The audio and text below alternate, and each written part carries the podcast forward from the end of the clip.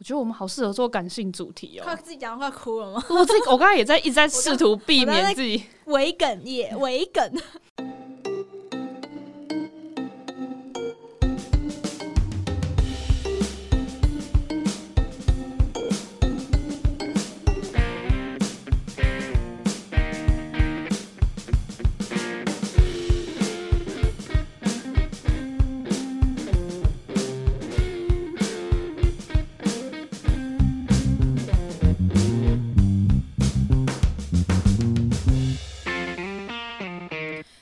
是小狐狸，我是李长，又来到我们这个缪斯随便聊。今天聊什么呢，李长？现在是六月份嘛，所以我就建议了小狐狸说：“哎，六月其实是同志骄傲月，那我们今天就来聊爱这个主题。”聊爱，然后我发现我自己脑子一片空白，因为我这边已经没有爱人经验七年了。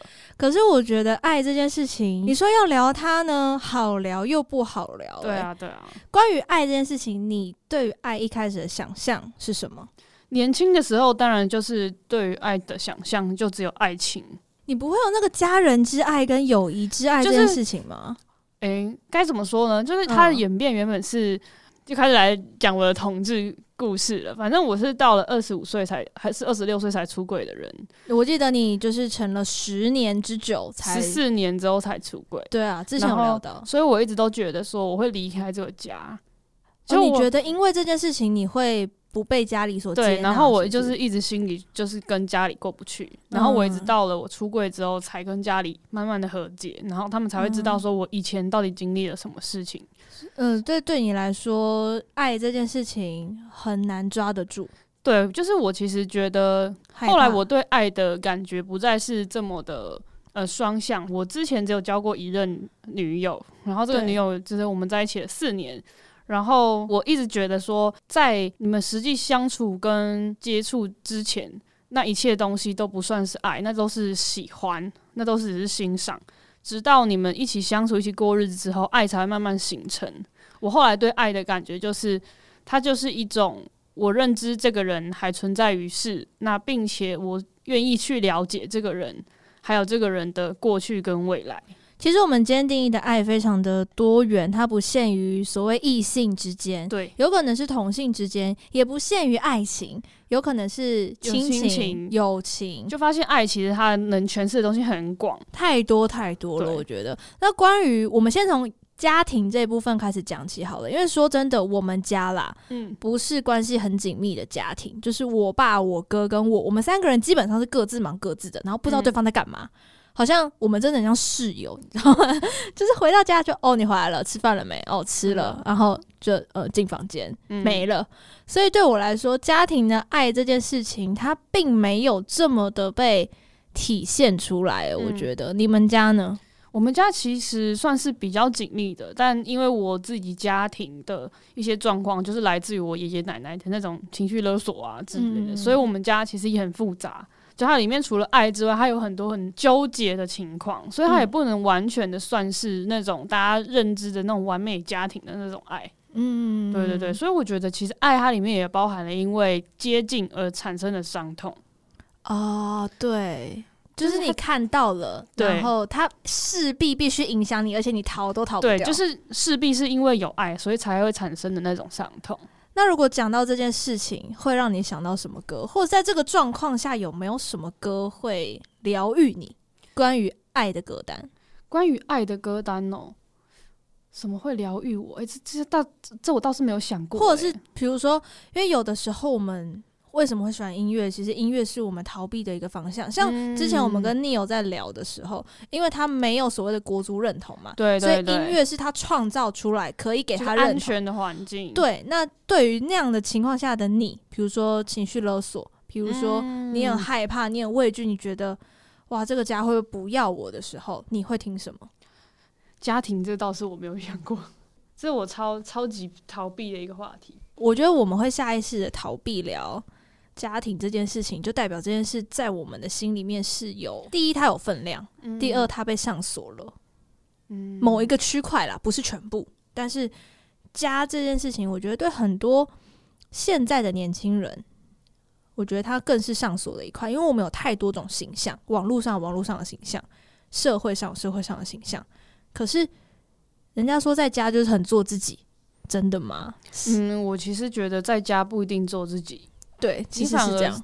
它其实就是一种脱离照顾者之后，你作为独立的个体。像亚洲的社会很难让一个孩子作为独立的个体，然后在外面可能很放飞自我，但是回家就是另外一个样子。我觉得我还是要提到，就是我自己的性向认同这件事。对于我自己的家庭来说，我想要推的是《不一样又怎样》这首歌。那这首歌其实他当初出这首歌之前，我忘记我有没有出柜了。但我记得我第一次听这首歌的时候，我就一直在心想：我怎么会瞒着我自己最爱的父母？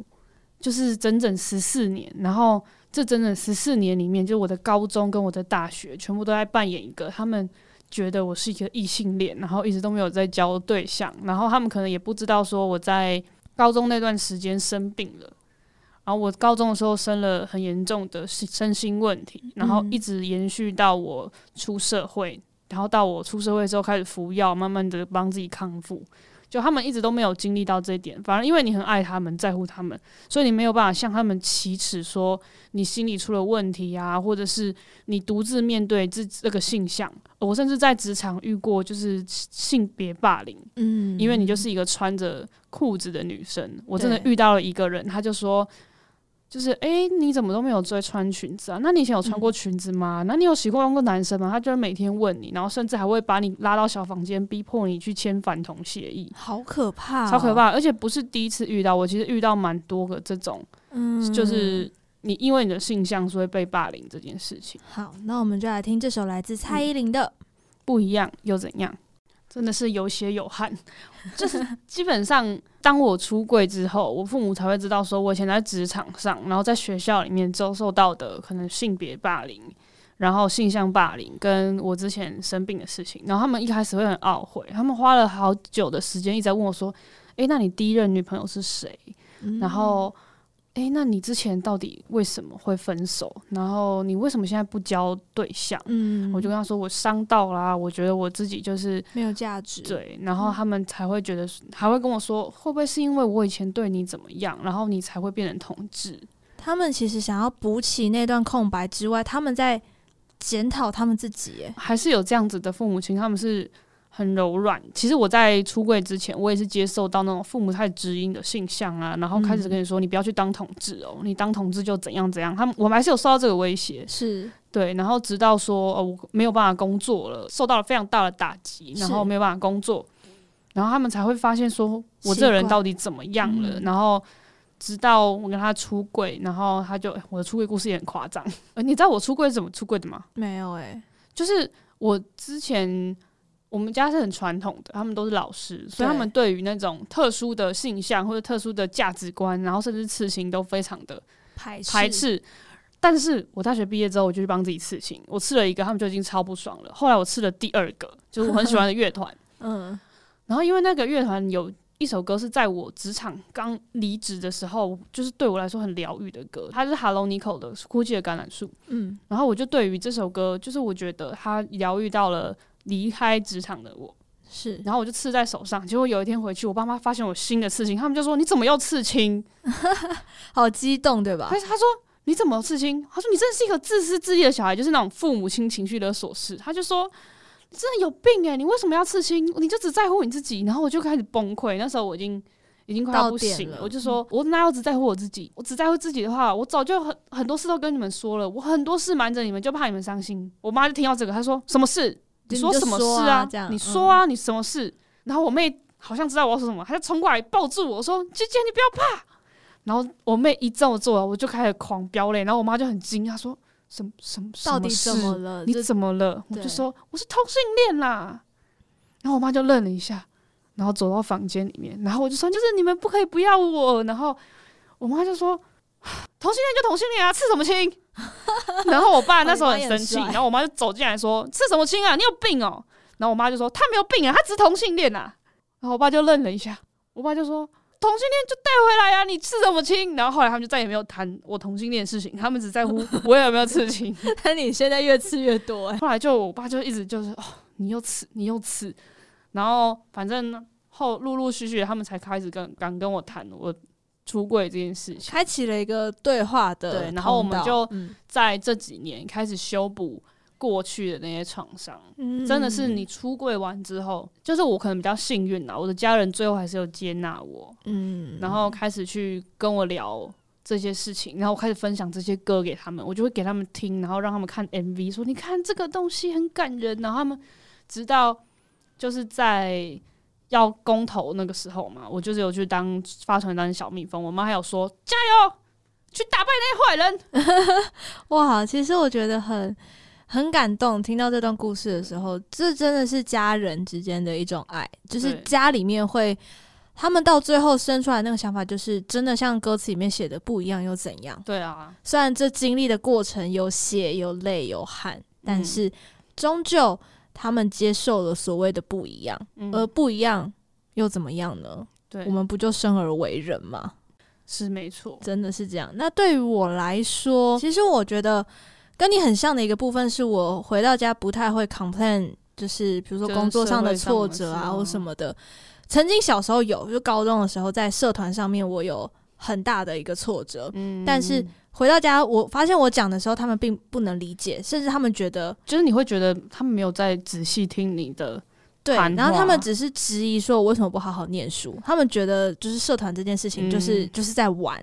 所以对我来说，我从那一次之后就发现，我无法开启这样的一个对话的管道。嗯那我就只能做好，就是我把我自己好像规划的很好，我知道我要去哪里上大学，嗯，我知道我上大学之后我要每个礼拜回来，我要去打工，这些事情我们前面八年级生经典歌单有聊过。嗯，然后我把自己管理的很好，我一毕业我就想办法找到了一份工作，工作可以直接入职，然后还可以任性的给自己两个礼拜的假。嗯，可是。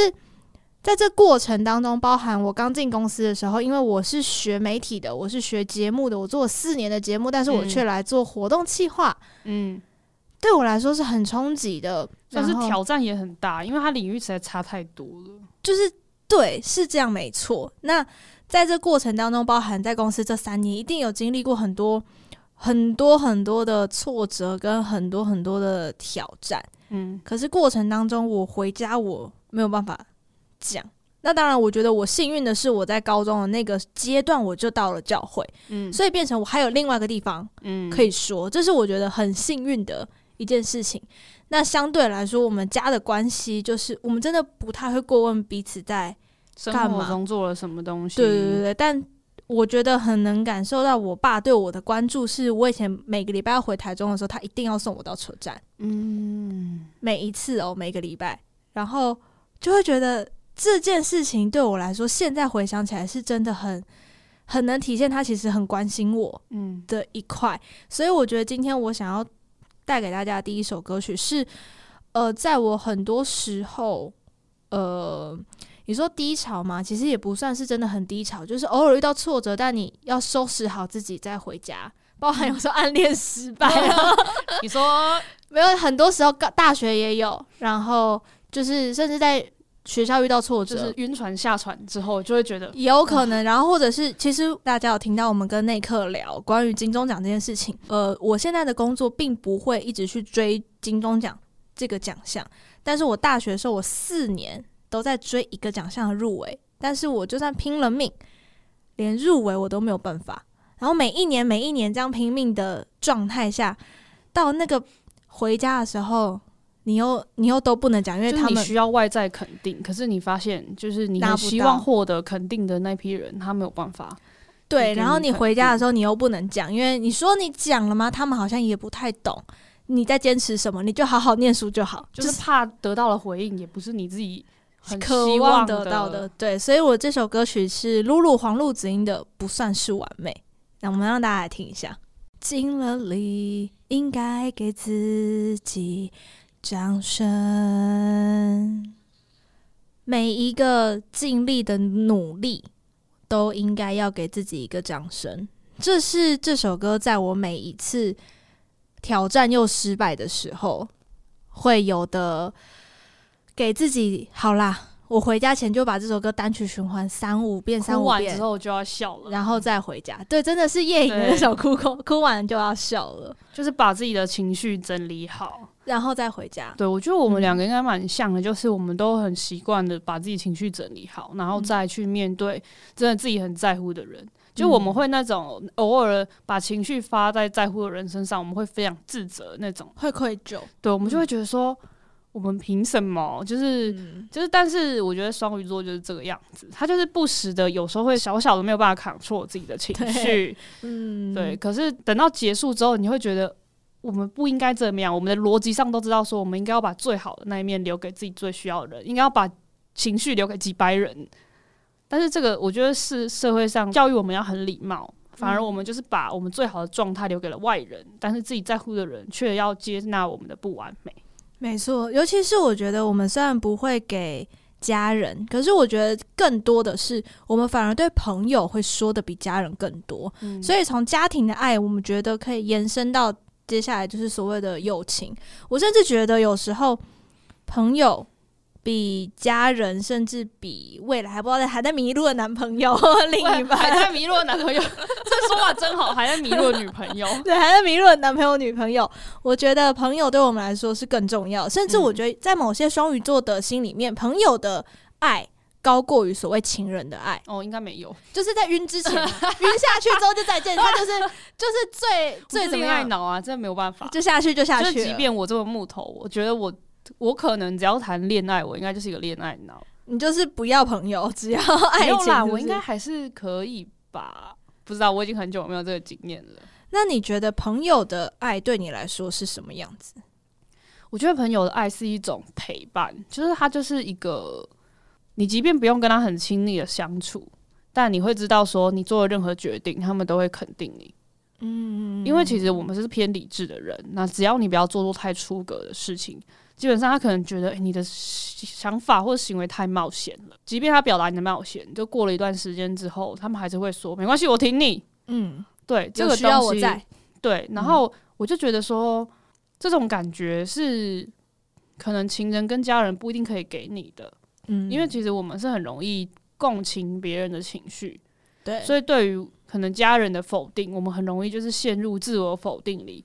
然后对于亲人的否定，我们可能就会陷入这种焦急的情绪里。可是对于朋友的否定，可能会造成我们比较理性的思考，我们会愿意去思考自己的不足。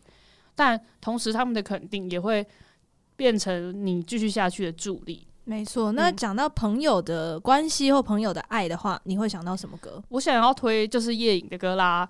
但这首歌虽然它的歌词里面比较偏向情人，但我其实对于它的叙述，我其实会觉得比较像是。就是你可以在友谊中会时常会获得的感觉。那这首歌叫做《就是爱着如此奇怪的你》。我觉得在这种我们讲到六月份同志就是 LGBT 的月份，我觉得它里面有一个很大的命题，就是理解，嗯，就是希望被谅解，或是希望被了解这件事情。了解，对。嗯，所以不管是在家庭或者在友谊里面。希望被了解，这种渴望是时常会出现在我们爱这个命题里面的。对你来说，要对朋友说出同志这件事情是困难的吗？对我来说，其实并不困难，因为我不想要那么迎合别人。就是自从我开始跟家里出轨之后，所以这是一个很大的关键转折点，对不对？就是、对，它算是很大的关键转折点。嗯、像我以前在职场，我不会这么的公开说我是同志。就我不会特别讲性向这件事情，是。但是自从跟家里出柜之后，我是在面试的时候就会跟别人说我是同志。那如果贵单位有人是反同的，那就拜拜喽。我并没有想要跟你们熟识，没有啦，没有那么极端。但是我会觉得说，我没有必要再为了其他人的眼光而活着。加上之前的那段经历，也让你应该更多的觉得说，我要选择一个，我想活在阳光下。对，我要选择一个。适合我的环境，而不是我去适合这个环境。对，我觉得朋友对我来说，很多时候我觉得我很奇怪，我会对这群人讲这件事情，我会对另外一群人讲 B 的事情，但我很少对一个人讲 all of 的事情。嗯，对，因为我觉得好像只有那个圈子的人会懂那个圈子应该发生什么事。比如说学校的同学，你就跟他讲说某某老师的课怎么样，怎么样，怎么样，嗯，然后你最近。呃做作业怎么样怎么样，这个学校可以懂。教会的朋友可能就说哦，我最近好像呃心情上面怎么了？嗯，但好像很少人在我的生命里面，我很少很少遇到可以讲所有事情的人。嗯，但是我觉得在这一些朋友的支持里面，是让我在每一次跌倒的时候会重新站起来的一个力量。嗯，但又有一个我自己很烦的地方，我觉得我自己超难搞的一个地方就是。我会有一个讨好型人格，嗯，我讨好型人格还蛮明显的。我们就是双鱼座，对，而且讨好型人格，而且我自己很明白的事情，就是我的生命界限其实没有画得很清楚，这是我一直以来在学的课题，就是我对朋友基本上是没有底线。嗯，只要我认定、欸、这样真的不行。对，这这样 每次你跟我讲的时候，我就要跟你说划线、踩线这。这件事情真的不行，也是我一直在学习的一件一个功课，就是所谓的画圈圈。到底谁应该在什么样的圈圈的范围？那我应该做些什么事情？这件事情，我从高中来到教会开始认识神、认识这份爱的时候，我就知道我这个功课。嗯、但是经过了这些年呢，显然我是没有学好的。加油，做功课，这样就是。我对朋友的没有底线是通常啦，只要在我能力范围内，我不太会去拒绝我认定的朋友。前提是你要让我认定你是我的朋友。嗯，但我们其实不太会给人家设门槛啦。对，可是有一件事情是我人生到目前为止，我只有把一个人从朋友推出去。那你现在名单给我，我帮你推。没有，而且这个是我觉得。那个把他推出去，不是因为我觉得我不想再跟他当朋友了，是我害怕我再让你在这里面，我会有一次受伤。嗯，因为在大学的时候，呃，我在毕业制作上面很努力，当然，因为毕业制作对我来说是四年的集大成，所以那对我来说是很重要的一件事情，我是拼尽全力，花了一整年在做。但是在展览的前夕，就是组员内部发生了一些冲突吗？也不是，就是组员。发生一些状况，导致我们有一个展览品没有做出来。嗯、就是我们做声音之外，我们要做一本书。嗯，然后我们里面因为大传系有一门课叫做报刊编辑，嗯，但我没有去上这门课。嗯，对，我一直都专心在声音啊，或者是一些其他的东西上。嗯、然后我们组员里面其实是有一个人修了报刊编辑，嗯，但当我知道这本书要开天窗的时候，他却没有任何的。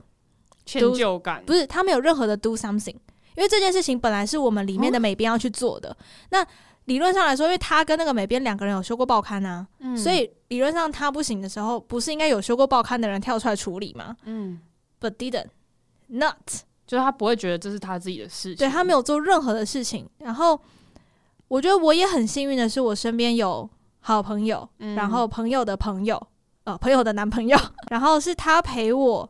在学校，我们从十一点到凌晨一点，他教会我怎么用 AI，怎么排版，然后挑我们在挑照片，然后写文字放进去，文字怎么放。所以，呃，当我在做这件事情的时候，我并没有意识到，就是诶，为什么这个组员没有跳出来做这件事情？嗯、是整件事结束了，然后当我在回想的时候，我突然发现，为什么？嗯，就是为什么呢？所以在那个当下，我会觉得，好，我们只能是认识的同学的关系，我没有办法。就是这个人，他确实，他真的伤到了我，对，他连他连一句就是关心的话，或者说要不要我做都没有，或者说需不需要协助，即便他不想要全部负责，但他没有一个表示，我觉得这样很不 OK 耶。因为我们大学一直都一起，这一群人一直都一起，那我就想说也没关系，直到到最后的时候。我才发现这个认知的时候，其实对我来说，我自己是有很大的冲击的。嗯、所以必须我承认，我毕业之后，我跟他的联系是非常少的，嗯、几乎没有，只有偶尔必要的时候才会有所联系。嗯、当然，我们还是会互相追踪 IG 啊。必要的时候是他的告别式吗？不是，开玩笑。就比如说，我们组那时候有一起约去南投啊，嗯、或者是要就是见共同朋友什么之类的，还是会一起。可是我幸运的是，一直到现在。这群不管是我也认识二十年的朋友，就从幼稚园的时候我们就认识到现在的朋友，然后国中、高中、大学都还有那么零星几个是一直会联系的。嗯、那在我人生当中很多跌倒的时候，比如说报奖怎么报都是抱不进去。嗯，然后有一个朋友是唯一会听我，就跟你一样会听我说啊，最近喜欢谁谁谁啊，但是怎么样啊？嗯、但啊就没有啊之类的。我们会聊这种事情的人，或者是可以晚上突然想讲话，就就是可以就一个讯息他，然后就两个小时起跳的那一种，嗯、可以理解。但我觉得在这些友情里面，特别能代表的歌应该是 Control T 的《为我留的光》哦，就他真的是那个很支持的力量，然后他可以懂你付出了多少，然后你为什么会这么 down，你现在到底怎么了？我觉得这是朋友们给我的支持、鼓励，还有真的是朋友之间的爱的那种感觉。所以我们来听这首 Control T 的《为我留的光》。诶、欸，我其实对这首歌很有感觉，这让我想到我上一份工作。其实我之前因为身心状况的关系，然后遇到不太好的职场，所以有近两年的时间我是没有办法回公司上班的。就是我只要 freelancer 吗？对，我只要想到我要去上班，我就是每天抖到不行，就是抖到那种骑车都会出车祸的那种状况。嗯、然后就是我好不容易打起精神，克服了各种障碍，我觉得不行，我一定要在。我三十岁之前回到正常的生活轨道，所以我就逼迫自己去面试，然后就进了一间非常非常血汗的工作，超级血汗妈的！我根本就是我有整整一个月没有睡在我的床上，就是我都不敢，没有，我就是直接睡在地板上。哦，我也会怕睡过头，对不对？没有，我不是怕睡过头，我是觉得我自己不可不能睡，嗯、就是我会觉得说我东西还没有完成，我要一醒来就可以马上进入工作状态。对，然后。那时候我的状况不太好，我就认识了我的前同事，我们就叫他兔子好了。那个时候我刚进去的时候，我就很协助他的东西。那时候他好像也很崩溃吧，反正我们就一起去刺青。就是在我们出去刺青的时候，我就是我在下雨的时候，我就直接走出去说：“啊，我不习惯撑伞。”他说：“没有啊，我帮你撑。”我说：“没关系啊，不好意思。”他就说：“没什么不好意思啊，我现在就是作为你的朋友，我要帮你撑伞。我觉得你怎么好像很习惯性的拒绝别人的帮助？”哇，一语道破。然后我就愣了一下，嗯。我就想说，哦，好，然后那天就帮我撑着伞，然后就直，我是我就直接跟他说，坦白跟你说，我有忧郁症，嗯，然后我从以前就病到现在了，其实我一直在吃药控制，嗯、对，然后他就是第一个知道这件事的人，然后在这件事之后，他就说没关系，你只要没有办法来上班或怎么样，你就打电话给我，所以之前就是我曾经在工作上都遇到了一个非常非常情绪勒索的窗口，然后我整个是。那整个八月是完全没有下班的状态，嗯、就是每天早上八点，然后工作到晚上十一二点回去，然后隔天再继续上班，然后假日也没有休息，嗯，就整整一两个月是没有下班的状态。然后终于在忙完的时候，我就骑车骑到我整个人已经抖到没有办法骑车，我就停在路边，然后打电话给他，然后跟他说我现在很糟，我现在很糟，我觉得我快要我我现在没有办法回家。他就一直在安抚我，然后安抚了我一个小时，然后我才有办法骑车回去。对，哇，那他应该是你生命当中现在会在圈圈很里面的朋友。对，然后其实我们两个现在的状况是我们，他之前有一阵子状况也不是很好，他就说他觉得他一直在把他很负面的情绪给我，可是我就觉得说，其实友谊就是这个样子，就是你们并不会只把负面的东西给对方，你们会把你们最开心的事情也分享给对方。嗯嗯嗯，对，他是这样很难得的一个，就是在社会上遇到的友谊。我觉得这真的很特别，这个很特别，嗯、就是我觉得他第一眼就看到我这个特性，然后他可以接纳之后变成你的力量。对对对，我觉得这种互相扶持的友情，尤其你说学生时代，我觉得比较容易遇到了，嗯、但出社会之后真的很难。嗯，所以我们都很幸运，身边有这样的朋友存在。对对对，那讲到我们刚刚讲了家庭。我们刚刚也讲了友情，嗯，那你期待的爱情到底是什么样子？哇，这件事好难哦。应该说，每一个人，每一个人都会对自己的爱情有所想象，即便那个想象到最后，永远都是跟想象相反的人生。哦、但想象总是美好的，或者是在你经历过每一任女友加上那一任 date 之后，嗯、现在的你想要什么样的爱情？我其实不太清楚、欸，哎。哎，这个很难很难哎，因为我真的是单身很久，而且我把自己一个人过得很好。我记得我上次还听了某一个节目，里面就讲说什么，那你会是想跟自己交往吗？然后你要去这样想，然后你要建立自信。我就想说，我很想跟自己交往啊，我觉得我自己过得很好，我好爱我自己哦。嗯，对。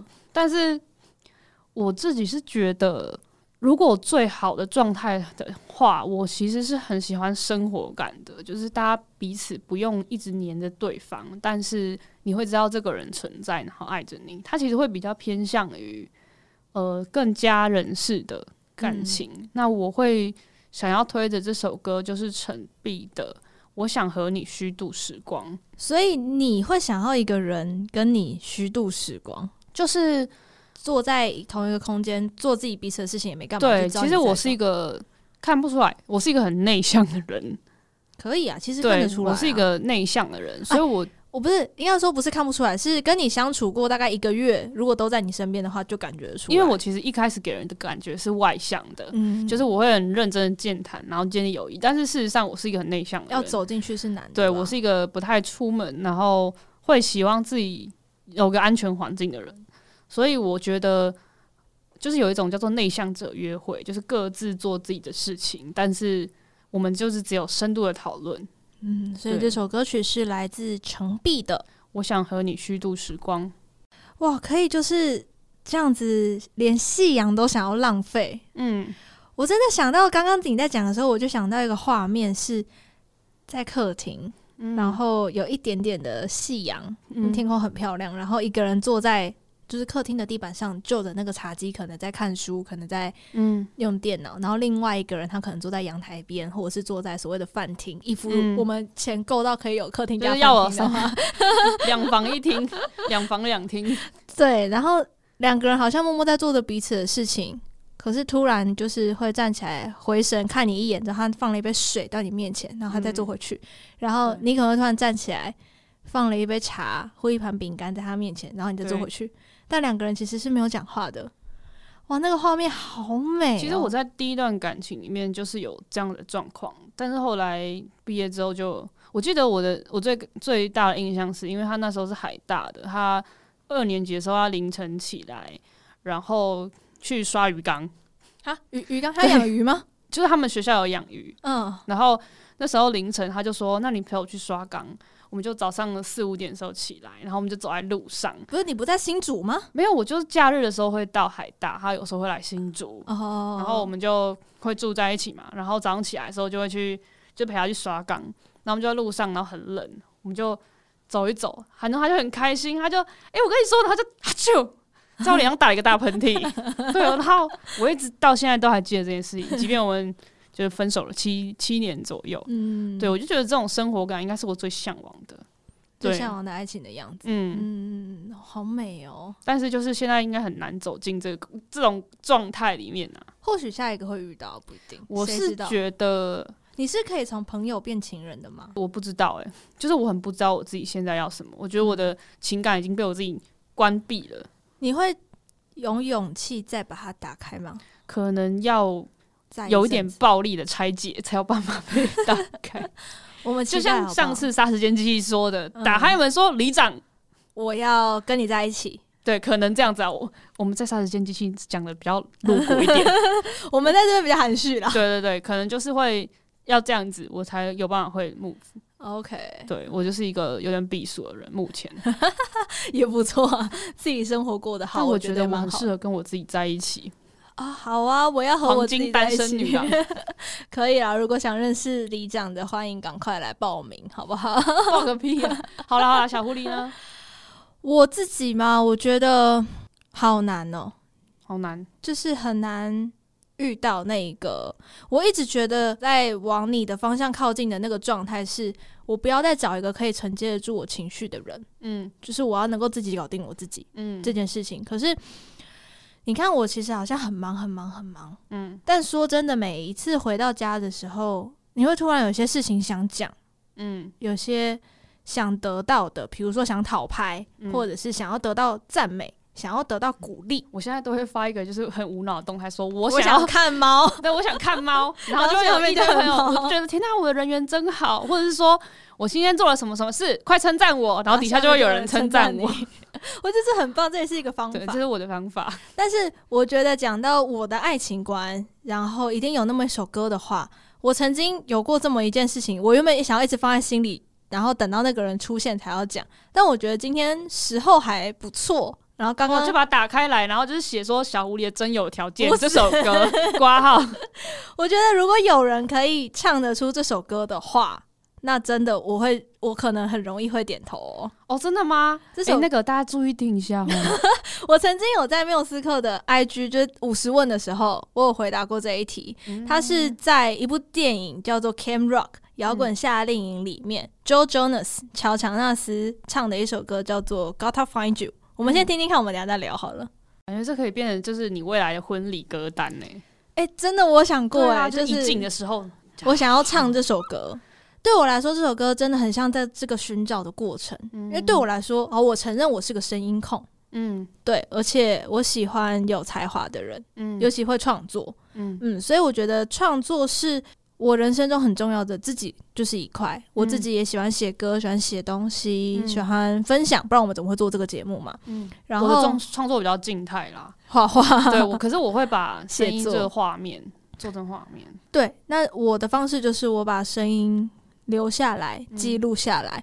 所以像这首歌里面，其实也在讲说，呃，他那个角色的当下，他其实是很迷茫的，就是这个角色会来到这个营队是。百般的不情愿，嗯、而且他那时候没有办法创作。欢迎大家去看《摇滚夏令营》，我觉得是蛮青春可爱的一部，很好看。我有非常非常喜欢。Demi 演的吗？对，Demi Lovato。对对对。嗯，那这首歌曲他在电影里面他会跟 Demi 的那首《This Is Me》combine 在一起，嗯、就是一半一半这样。我就觉得《This Is Me》对我来说也是很重要的一首歌曲，嗯、就是 This Is Real，This Is Me。嗯，我这就是我。